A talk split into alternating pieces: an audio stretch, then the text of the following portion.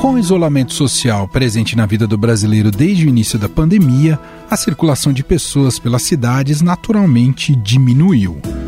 A restrição de mobilidade associada ao fechamento de parte do comércio e serviços resultou numa queda considerável nos índices de violência. O setor de inteligência do governo chegou a traçar alguns cenários de descontrole social, com ocorrência de ondas de saques até em hospitais. Dados de capitais como São Paulo e Rio de Janeiro mostram que houve redução nos chamados crimes contra o patrimônio, como roubos e furtos. O número de roubos a comércio e residências diminuiu na Zona Norte durante a pandemia.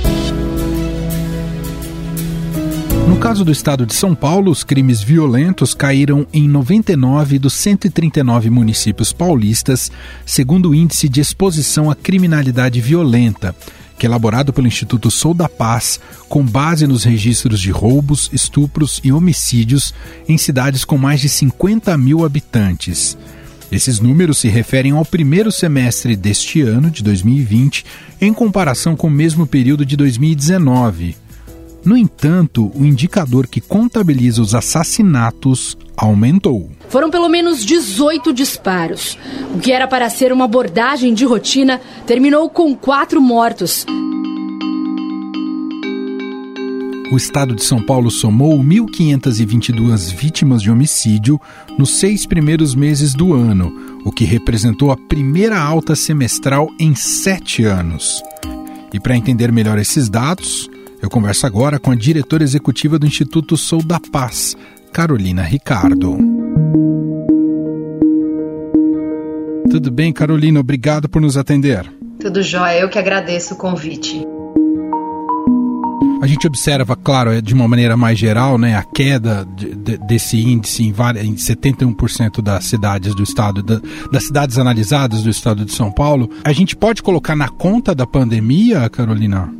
Quando a gente fez a análise para esse semestre, a gente viu que houve uma, uma diminuição a isso, 71% dos, dos municípios é, viram a exposição ao crime violento reduzir, né? E isso é um dado importante, mas mais importante ainda, a gente desagregar esses, o indicador e ver o comportamento desses diferentes é, né, indicadores dentro do índice para entender um pouco o que pode ser atribuído ou não à pandemia, né? Então eu acho que primeira coisa é os crimes patrimoniais de fato caíram e a gente pode sim seguramente atribuir à pandemia, né? Então esses crimes violentos patrimoniais, roubo de carga, roubo de veículo, roubos outros, que é o roubo à mão armada, esses caíram de fato porque as pessoas deixaram de circular.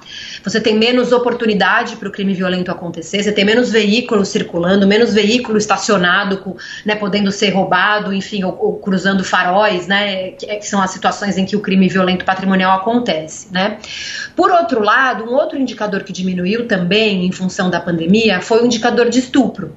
Mas olha como é interessante a gente precisa analisar com cuidado esses dados, né? Quando a gente olha historicamente a série anual até 2019, o indicador de estupro vinha subindo. E o estupro é um crime que tem muita subnotificação, né? Você tem dificuldade, você sabe que 70% mais ou menos do estupro, dos estupros são é, praticados contra crianças ou adolescentes que não conseguem fazer a denúncia. Às vezes as mulheres que são vítimas têm problemas e medo para denunciar. Então é um crime que tem subnotificação. E ele vinha crescendo. Quando a gente vive uma situação de pandemia, é muito possível que você tenha menos oportunidade para a vítima fazer o registro da ocorrência e denunciar. Então, a queda no indicador não necessariamente significa uma diminuição no estupro, mas pode muito significar uma queda no registro dos estupros, né? Então, eu acho que nesse sentido, a gente chama a atenção esse dado para o outro lado. A gente precisa olhar né, o que tem acontecido com as violências sexuais que acontecem dentro de casa. E os homicídios, por sua vez, né, a gente, claro, em muitos, em muitos municípios eles caíram, mas a gente também viu uma alta é, no estado de São Paulo, né, em algumas cidades. Então, o indicador ele mostra bem o que está acontecendo na pandemia, quer dizer, uma redução do crime patrimonial violento, uma discussão sobre o dado de estupro que a gente precisa olhar e as prefeituras e as polícias precisam olhar para esse dado para saber se é uma redução, se é uma, uma diminuição questão da notificação, e os homicídios, que eu acho que é o grande mistério que a gente tem vivido aí no estado de São Paulo, com esse aumento que a gente viu no primeiro semestre, que é preciso investigar mais a fundo o que está por trás. Né? Então, veja, ele, ele chama a atenção e, e faz com que a gente faça novas perguntas para os gestores, para as polícias, para os prefeitos, para entender o que está tá por trás. De toda forma, o crime patrimonial caiu bastante e ajuda o indicador a diminuir. E, e, nas cidades, uh, o medo de ser roubado, ele é algo que, que permeia o dia a dia dos municípios, né? Então é um, é um indicador importante que tenha caído e diminui a exposição à violência em, muitas, em muitos municípios até por isso a gente precisa ter cuidado, não é, Carolina? Porque pode ter uma falsa sensação de melhoria da segurança pública no, no ir e vir na, nas cidades, porque as pessoas estão em casa, estão isoladas, então a gente não sabe ao certo se isso representa uma melhoria real ou se voltaremos a esses índices num futuro tão próximo, né, Carolina? Exatamente, eu acho que o, o índice, e qualquer índice né, que, que se baseie prioritariamente em dados objetivos, em estatísticas, ele nunca pode ser lido como a, a, interpretação absoluta da realidade naquela, naquele território. Né? Ele joga a luz para uma questão é, e, e, nos provoca a fazer novas perguntas. Né? Então, eu acho que há, há que celebrar, porque uma, uma parte dessa informação, que é crimes violentos, sobretudo os patrimoniais, é, como eu disse, geram muito medo, eles tiram a liberdade de ir e vir na cidade, porque as pessoas têm medo, e aí, em todas as regiões da cidade, há muito tempo o crime patrimonial era visto como crime de áreas ricas mas hoje a gente sabe com acesso a bens, as, as regiões periféricas são muito afetadas por roubos e outros tipos de crimes patrimoniais também, e isso afeta o direito de ocupar a cidade. Então, se esse crime cai, isso é super importante. Por outro lado, o crime de estupro, que é um crime que acontece em casa, precisa ser muito alvo das, das, das autoridades. E se a gente vê uma diminuição, não é só celebrar, porque acho que esse é um caso, é preciso investigar e saber como é que estão os registros nas delegacias, é, os, os BOs por delegacia eletrônica estão sendo feitos, é, os serviços de saúde municipal, de educação e assistência social que conseguem acessar melhor as vítimas, têm trabalhado, têm conseguido chegar nessas famílias para a gente entender o que está por trás dessa, dessa queda dos estupros. E os homicídios, quer dizer, está é, distribuído de forma muito diferente no, nos municípios, parte deles viveu um aumento, e aí a gente precisa de fato entender, esclarecer, investigar esses homicídios para saber o que está por trás. É, como é que a gente diminui, né? Então, eu acho que ele joga, joga a luz com mais descentralização para que cada cidade que tiver interesse puder se debruçar e a fundo nessa questão da exposição à violência, buscar entender e, sobretudo, buscar implementar ações para combater esses problemas identificados. Né? Então não é só celebrar e nem só criticar, ele é um subsídio para a gente mergulhar mais a fundo e o gestor se comprometer a, a entender melhor e procurar soluções para os problemas de violência nas suas cidades.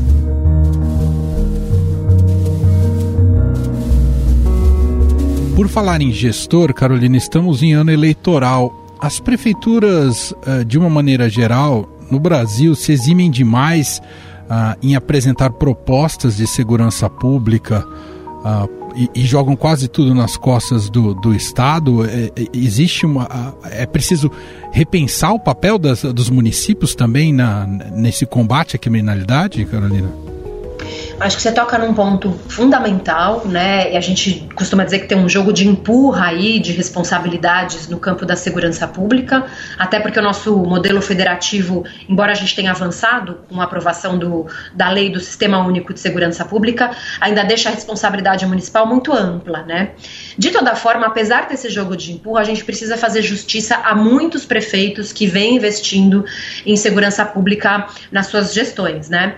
É, mas o que eu acho que é importante, a gente vê uma lógica de investimento que reproduz muito o que o governo do estado já faz, né? Então você cria secretarias municipais de segurança, você cria guardas. As guardas são muito importantes, mas as guardas acabam muitas vezes querendo repetir o trabalho que a polícia militar faz de policiamento ostensivo, de ronda, de patrulhamento, que tem um papel na prevenção, mas não é o único exclusivo, né? E você acaba deixando de lado, tem um investimento em vídeo monitoramento, em tecnologia, que é super importante, mas não é suficiente. O que eu precisa agora nesse debate eleitoral é ter mais candidatos e mais prefeitos comprometidos com a pauta mais ampla de segurança pública, que é a prevenção. A prefeitura coordena serviços de assistência social que chegam lá na ponta, serviços de saúde, UBS, médico da família, é, a educação básica, que são fatores fundamentais para identificar a violência doméstica, para trabalhar projetos de primeira infância, para a gente sabe que trabalhar a primeira infância é fundamental para prevenir violência, é, trabalha com medida socioeducativa com adolescente infrator. Então a prefeitura tem um monte de ferramenta para fazer políticas de prevenção. Então o que a gente precisa é que o município se responsabilize com essa agenda e não só com ampliar vídeo monitoramento, ampliar a tecnologia e ampliar a guarda e fazer um trabalho comunitário preventivo com a guarda. A guarda tem que fazer mediação de conflitos, a guarda tem que fazer trabalho de encaminhamento de demandas sociais também, para liberar a PM para fazer o, o policiamento ostensivo. Então, é preciso que as prefeituras deem um salto e se comprometam mais com a agenda de segurança para além de guardas armadas e vídeo monitoramento e tecnologia.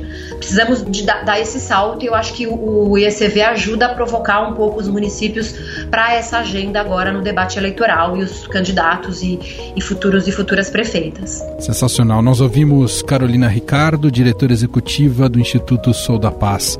Muito obrigado pela entrevista, Carolina. Eu que agradeço. Tchau, tchau.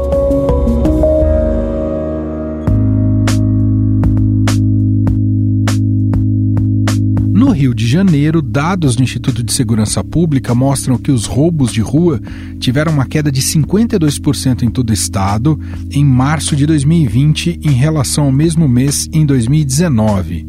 A mesma tendência foi observada em relação aos roubos de carros, com queda de 36%, com redução de 46%. As oficinas do crime funcionavam nas comunidades da zona norte do Rio. Os carros roubados eram modificados e preparados para venda. Outros crimes, como homicídio culposo, lesão corporal dolosa e estupro, também caíram mas foi a diminuição do número de mortes ocasionadas por policiais que chamou a atenção.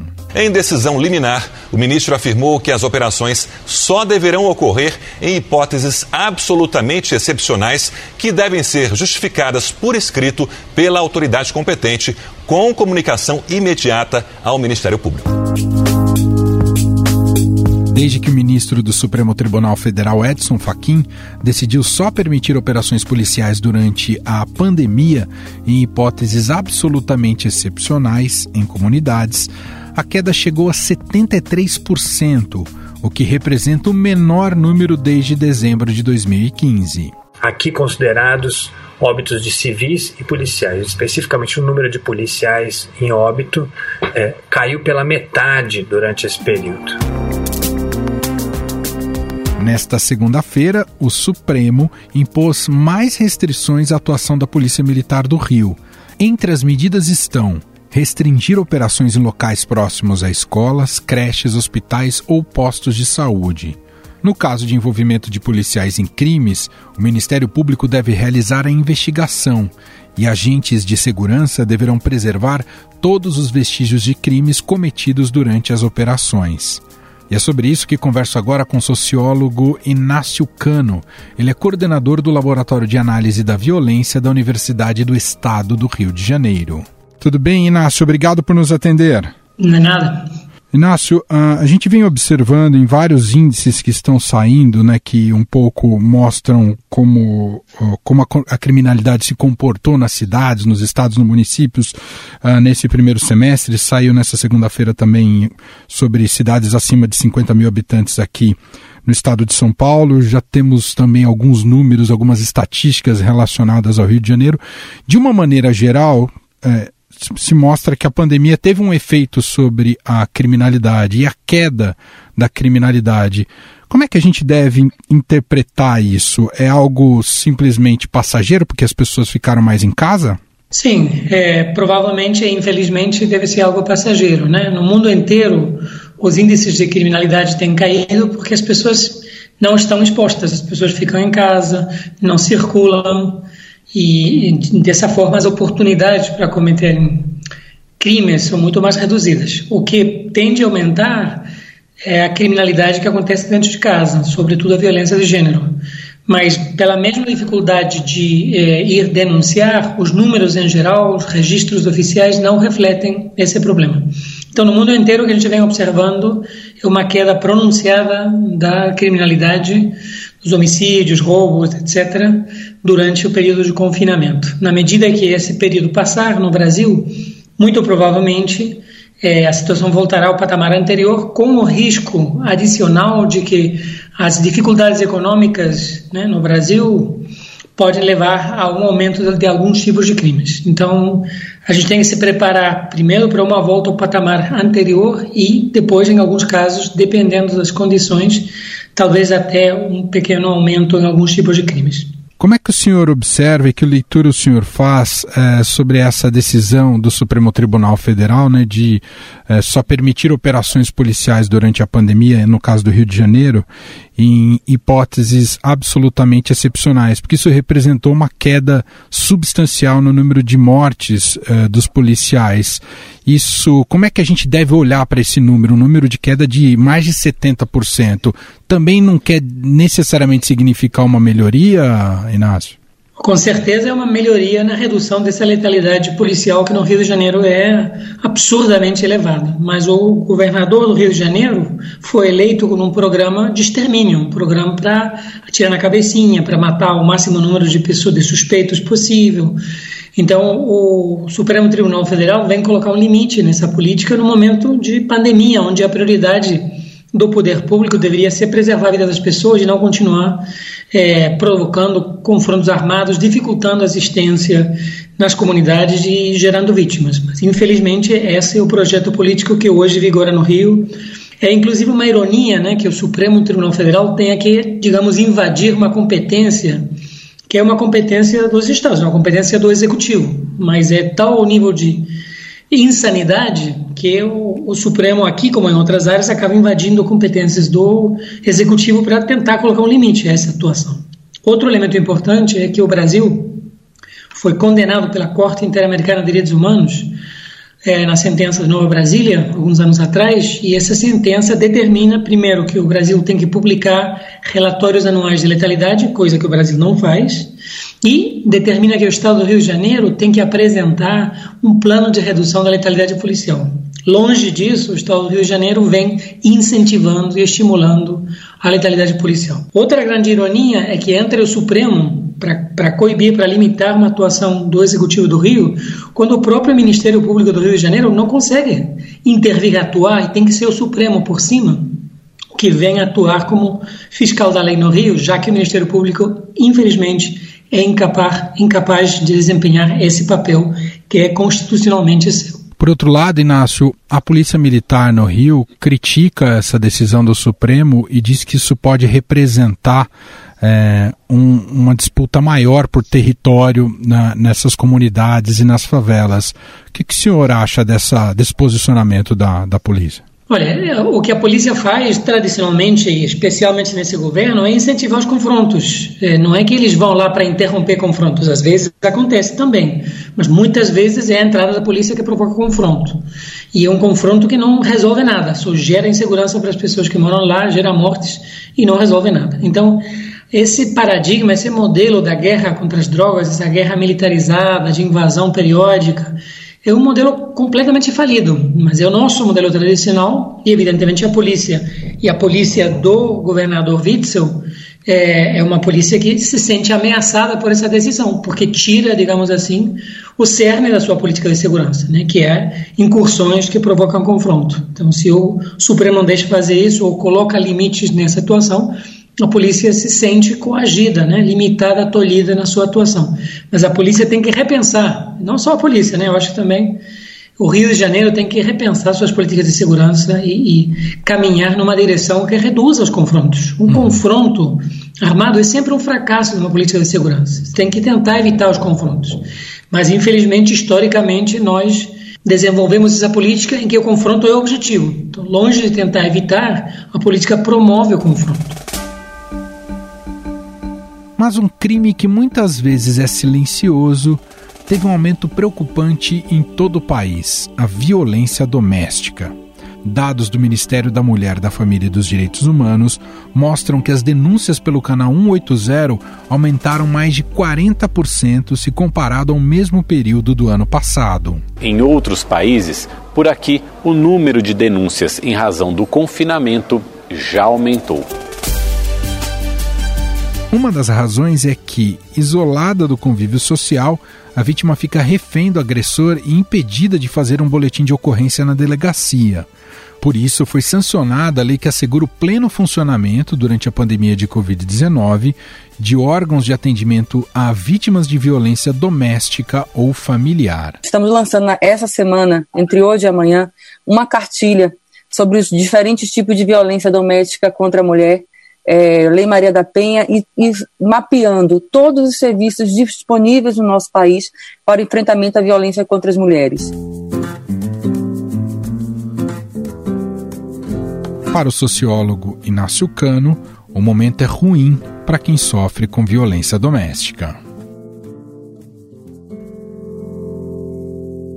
É, muito difícil, especialmente nesse cenário, né? Onde as pessoas ficam em casa, onde as pessoas então não podem denunciar, onde a saída das pessoas para outro lugar mais seguro é mais difícil. Então, é, é o pior momento para combater a, a, violência doméstica, fora também o aumento da exposição, né? porque as pessoas passam mais tempo juntas e a chance de atrito aumenta.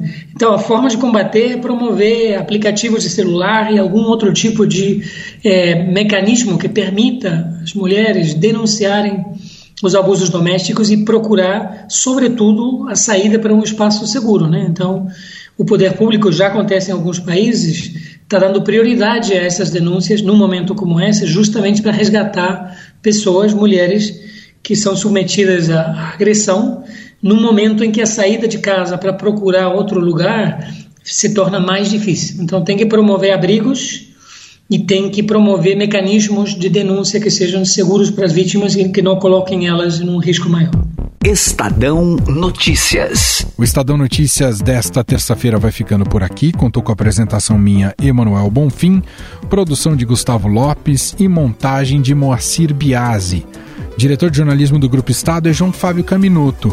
Para mandar o seu comentário aqui para a gente, nosso e-mail é podcast@estadão.com. Um abraço para você e até mais. Estadão Notícias.